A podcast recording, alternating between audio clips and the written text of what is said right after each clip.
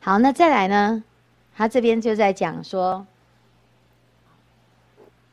好，这个最左边四十八页的最左边有一个三藏比丘哦，哈，这供养的人哦，其实有时候会有分别心，有没有啊？那他也因为这个分别心，所以他们会傻傻的去护持这个提婆达多这一种的，而没有办法分辨，好，就以为说，哎，他有神通很厉害哈。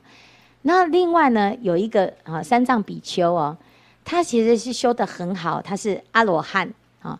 结果他有一天呢，他去一个王城啊，那这个寺庙呢，哎是国王建的，那每天都会有斋会啊，就是有这种供养。啊，他就要去参加哈，就有去参加的时候，那个守门的啊，就看到他穿的破破的哈。你看穿的很破哦，我们知道那个穿的破破的，其实是也不一定表示他修行修得好或不好。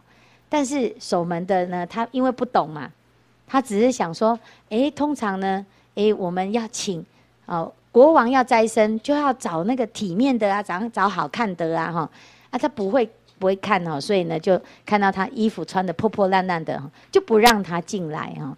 结果呢，好几次，那这个阿罗汉呢，就想说，哇，那这个一定就是因为什么？因为他不认识我啦哈。那他也不知道什么，这只是看衣服。好，那最后呢，他说每一次都没有办法应供啊，每一次这个国王的功德就不成就啊，所以呢，他就去换啊，去跟人家借衣服。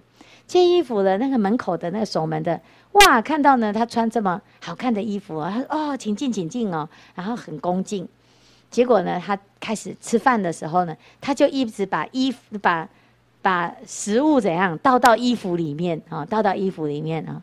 人家问说，你为什么要这样？他说。哦，因为你们是要供养衣服，又不是要供养我哦。